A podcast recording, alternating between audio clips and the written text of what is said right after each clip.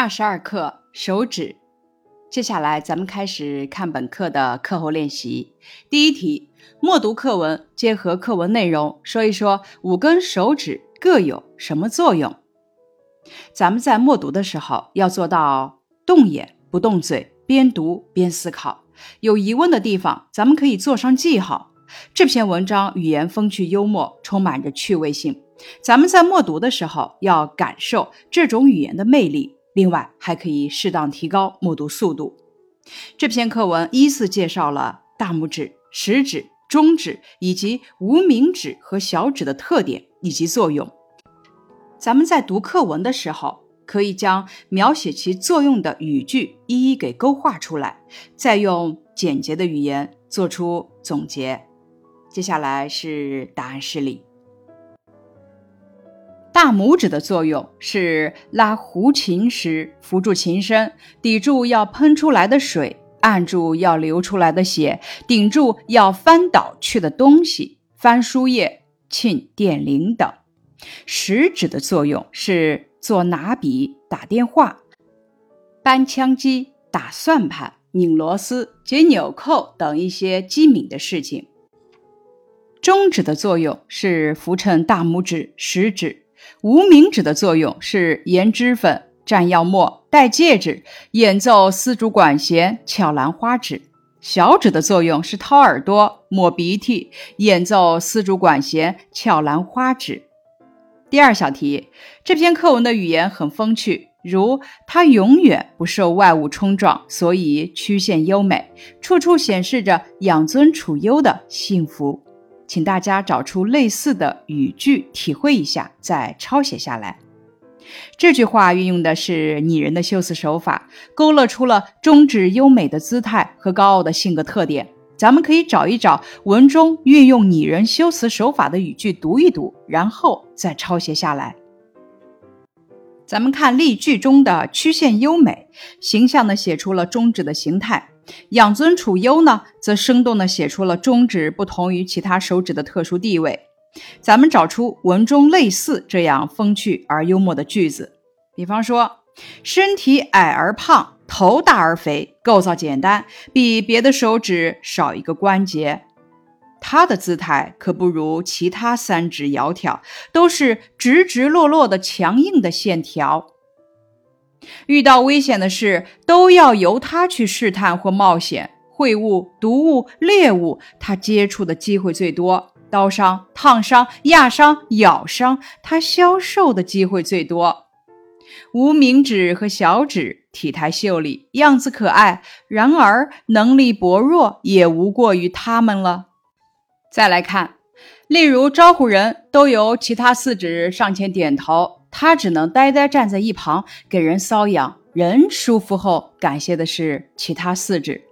这句话在说明大拇指具有不图名利的品质时，作者先让手指有了人一样的动作，例如上前点头和呆呆站在一旁。这样的写法活泼生动，充满了情趣。再来看，除了这等享乐的风光事以外，遇到工作，他们只是其他手指的附庸。这句话运用拟人的修辞手法，写无名指和小指的能力薄弱，语言充满了情趣。第三小题，作者笔下的大拇指和食指分别让你想到了生活中的哪些人？和同学交流一下。咱们要依据大拇指和食指的特点以及作用来展开想象。所联想的人呢，要分别与大拇指和食指相似。例如，咱们有大拇指想到的是平凡、普通、吃苦耐劳的人，像社会上吃苦耐劳的普通劳动者，我们身边那些老实憨厚、为集体、为他人默默付出的同学。咱们用食指可以想到做事机敏，在任何情况下都冲锋在前的人，比方说危难时刻冲锋在前的消防战士、班集体中的活动积极分子、家里的顶梁柱、不怕牺牲、机敏的警察、边防战士等。接下来，咱们进入小练笔的部分，仿照课文的表达特点。从人的五官中选一个写一段话。首先，咱们要知道人的五官分别是什么呢？眼睛、耳朵、鼻子、嘴巴和舌头。咱们写眼睛的时候，可以写眼睛具有传递感情、表达内心想法和观察事物的特点。咱们写耳朵的时候，可以写耳朵的位置和能听声音、辨别方向的特点。咱们写鼻子的时候，可以写鼻子的位置和能呼吸、闻气味的特点。咱们写嘴巴的时候，可以写嘴巴的外形特点以及可以吃东西、能说话的功能。咱们在写舌头的时候，就可以写舌头能够品尝味道的特点。写法提示。这篇课文呢，运用了大量拟人的修辞手法，语言风格幽默风趣，将五指的形态、特点、作用等描述的是既形象又有趣。咱们在仿写的时候呢，也要抓住以上特点来进行仿写。这篇课文还运用了对比的写法，比如在描写大拇指的时候，将它与其他手指进行对比，突出大拇指的特点。对比啊，是习作中的一种常用的写法，它通常将不同事物或者同一事物的不同方面列举出来，加以对照，突出描写对象最本质的特征，使其形象更加鲜明，收到意想不到的表达效果。下面是示例展示，鼻子在脸上的位置确实是得天独厚，它居于中央，有眉毛、眼睛和嘴巴为它二十四小时保驾护航，享受着天伦之乐。但是换一个角度看，鼻子作为五官中的一个重要器官，也有诸多的风险。例如，垃圾堆旁、下水道中弥漫着的臭气，他不得不长时间忍受；杀菌药水、工厂排出的废气、飘散出的令人窒息的气味，也只有他独自消受。食物变质了，需要他来鉴定；药水是否过期，更需要他的帮助。甚至在晚上，别人都休息了，他还要单独值夜班，一刻也。不能停歇。再看一则视例片段，在五官中，海拔最高的当属鼻子了。它居于中央，上有眼睛，下有嘴巴，旁有耳朵，自己笔直地站在那儿，像一位神气又威武的大将军，给人居高临下的感觉。可也正是身材的原因，如不小心摔倒。它会是五官中第一个与大地亲密拥抱的，它是我们的呼吸器官。人的一天一呼一吸达上万次，它要是给咱们耍脾气罢工一会儿，我们恐怕就会危在旦夕，小命难保。它还能闻出什么是臭，什么是香，是个灵敏的闻味专家。难题解答部分，咱们再次回顾这篇课文。我们怎么理解作者在描写五根手指姿态和性格时的褒与贬？从作者对五根手指姿态和性格的描写的感情色彩来看，有着一定的褒贬之分。如写大拇指的吃苦耐劳，食指的勇敢与机敏，都含有褒义色彩。写中指的养尊处优、做事不出力，则具有贬义色彩。单对每一根手指的描写来看，褒和贬似乎又交织在一起。如大拇指虽吃苦耐劳，但形状实在算不上美；无名指和小指虽体态秀丽，但能力薄弱。作者为什么会这样表达自己的情感呢？难道是作者爱憎不够分明吗？如果我们深刻领悟了文章的主旨，对于这样的疑问就会有一个清晰的认识。作者写五根手指的目的，不在于刻意表扬或贬低某一根手指，而在于说明五根手指由于所处的位置不同，它们的形状、性格、用途自然就会有所不同。它们各有所长，各有所短。写五根手指或褒。或贬的目的也就在于此。正如课文最后所讲，五根手指如果能一致团结，成为一个拳头，那就根根有用，根根有力量，不再有什么强弱美丑之分了。下面咱们来欣赏一篇拓展阅读，题目是五官。每一个健康的人都有五官：耳、眉、眼。鼻、口就是五官的五个部分，同样是耳、眉、眼、鼻、口，长在不同的人身上就有不同的姿态。耳朵有瘦有肥，瘦耳朵精干，肥耳朵有福。但无论肥瘦，耳朵们都必须具备最基本的耳听八方的功能。这个世界的一切响动，无论是优美的天籁，还是世俗的喧嚣，都通过我们的耳朵传递给我们。如果没有耳朵，我们将面临一个寂静无声的世界。眉毛的样子有很多种，有秀眉、慈眉、柳叶眉、八字眉等。眉毛在五官里最不被人重视了。人们有时候觉得它只是一个摆设，可有可无。其实它自有它的功效，它长在眼睛上面，默默地为眼睛遮风挡雨呢。如果没有眉毛的挺身而出，我们的眼睛就会受到很多伤害。眼睛有的炯炯有神，有的明眸善睐，有的顾盼生姿。无论大小美丑，眼睛天天让我们眼观六路，看见这个世界最真实的模样。通过眼睛，我们看见了山川的秀美绮丽，也看见了自然的破败凋零。通过眼睛，我们看见了人类的真善美，也看见了人类的假恶丑。如果没有眼睛的眼见为实，我们将坠入无知的黑暗中。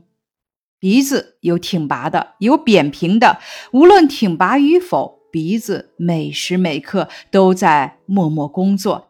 它吐故纳新，它维持生命。鼻子还让我们闻到了美食的香味，让我们远离有害气体。如果没有鼻子，我们将无法呼吸，我们的生命也将无法延续。口有大有小，无论大小，口都能让我们摄取食物，并让我们用语言表达自己。享用美味离不开口，口若悬河离不开口。如果没有口，我们就既不能吃，也不能说了。耳、眉、眼、鼻、口这五官各有特点，各具姿态。对于他们，我们无需厚此薄彼，因为他们对于我们同样重要。有了他们，我们才能延续生命，认识世界。所以，请珍爱我们的五官吧。这篇说明文首先交代了每一个健康的人都有耳、眉、眼、鼻、口这五个部分。接着分别描写了这五个部分的具体的样子以及作用，最后告诉我们，他们对于我们同样重要，让我们珍爱自己的五官。咱们看第一题，理解词语“耳听八方”中的“八方”指的是什么？这个词语在文中的意思又是什么？“耳听八方”，耳朵同时查听各方面的声音。八方是指东西南北、东南西南、西北东北。眼观六路中的六路是指什么？这个词语在文中的意思又是什么？六路指的是上下左右前后。眼观六路是眼睛能看到各个方向的事物。第二小题，人们有时候觉得它只是一个摆设，可有可无中的它指的是什么呢？它是不是可有可无呢？这题考察的是咱们对文段内容的理解，结合眉毛在五官里最不被人重视了。人们有时候觉得它只是一个摆设，可有可无。其实它自有它的功效，它长在眼睛上面，默默的。为眼睛遮风挡雨呢，咱们便可以知道答案。下面是答案示例。人们有时候觉得它只是一个摆设，可有可无中的它指的是眉毛。那么它是不是可有可无呢？它长在眼睛上面，可以为眼睛遮风挡雨。第三小题。这篇文章是按照什么结构来写的？这一题考察的是咱们对文章的结构方式的理解。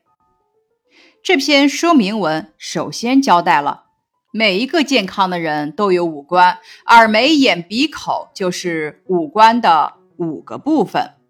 接着，分别描写了这五个部分的具体的样子以及作用，最后告诉我们它们对于我们同样重要，让我们珍爱自己的五官。因此，这篇文章是按照总分总的结构来写的。第四小题。请大家从文中分别找出一个形容五官作用的四字词语：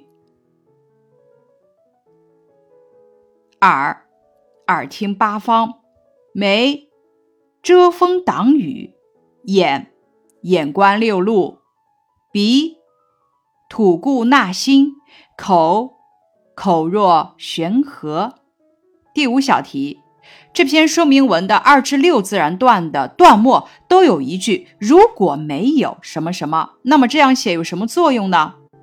这样写假设了没有五官的后果，让我们更加明白五官的重要性。第六小题，读了这篇文章，你体会到了什么呢？我体会到了五官的每一部分都是同样重要的，我们要珍爱自己的五官。这一题考察的是读文后的感受，是一道开放性的试题。咱们在解答的时候要语句连贯，观点鲜明。最后，咱们再来听一篇课外阅读，题目依然是五官。在我看来，人的五官并无美丑贵贱之分，它们居于人的头上，享受着至尊之位，控制着四肢的正常工作。鼻子在脸上的位置确实是得天独厚，但是它有诸多的生存风险。厕所下水道中弥漫着的臭气，它不得不长时间忍受。食物变质了，需要它来鉴定。天灾人祸常常会殃及到它。就说最常见的感冒吧，感冒几乎无一例外的会出现鼻塞、流鼻涕等症状，遭殃的无非就是。鼻子自己罢了，嘴巴居于鼻子之下，这绝对不是一个最佳位置，但它的功劳是不言而喻的。它可以让你品尝天下的美食，也可以让你用语言表达自己的情感。但是，我认为嘴巴天生就不是一个享福的命。从“病从口入，祸从口出”这八个字里，就能体会出嘴巴的无奈。在人的面孔中最重要的还属眼睛，眼睛是心灵的窗户，我们能通过它看到外面的美好世界，别人可以通过它感悟我们的心灵。耳朵能让人聆听智者的教诲，从而规范自己的言行，培养良好的品行。同时，耳朵也是五官中唯一被爱美的女士选中佩戴饰品的场所。我猜，最让耳朵烦心的事情还是，两只耳朵明明是双胞胎，却永远也无法团聚。五官中，被我排在末尾的就是眉毛小弟了。它看似无用，其实用处可大着呢。天上下雨的时候，为眼睛遮风挡雨的重任就责无旁贷地落在了眉毛的身上。它的确可以称得上是眼睛的保护伞，它的重要性就体现于此。对于五官，我绝无偏爱，因为每一个人都不可能缺少他们中的任何一员。正如手指一文所述的那样，五官只有团结一致，才能发挥最大的功能，创造最美好的。未来，这是一篇简单的说明文。文中用简练的语言介绍了五官各自的作用。五官只有团结一致，才能发挥最大的功能。咱们看第一小题，每个五官各有自己的优点和缺点。咱们收听完这篇短文之后，我知道鼻子的优点是位置得天独厚。缺点是有诸多生存风险。嘴巴的优点是尝遍天下美食，缺点是病从口入，祸从口出。接下来一题，五官和手指都告诉了我们一个什么道理呢？这一题考察的是咱们对文章内容的理解。咱们联系上下文理解，从对于五官，我绝无偏爱，因为每个人都不能缺少他们中的任何一员。正如手指一文所述的那样，五官只有团结一致，才能发挥最大的功能。咱们可以知道，五官和手指都告诉了我们“团结力量大”这个道理。以上是手指这篇课文的学习内容，感谢你的收听。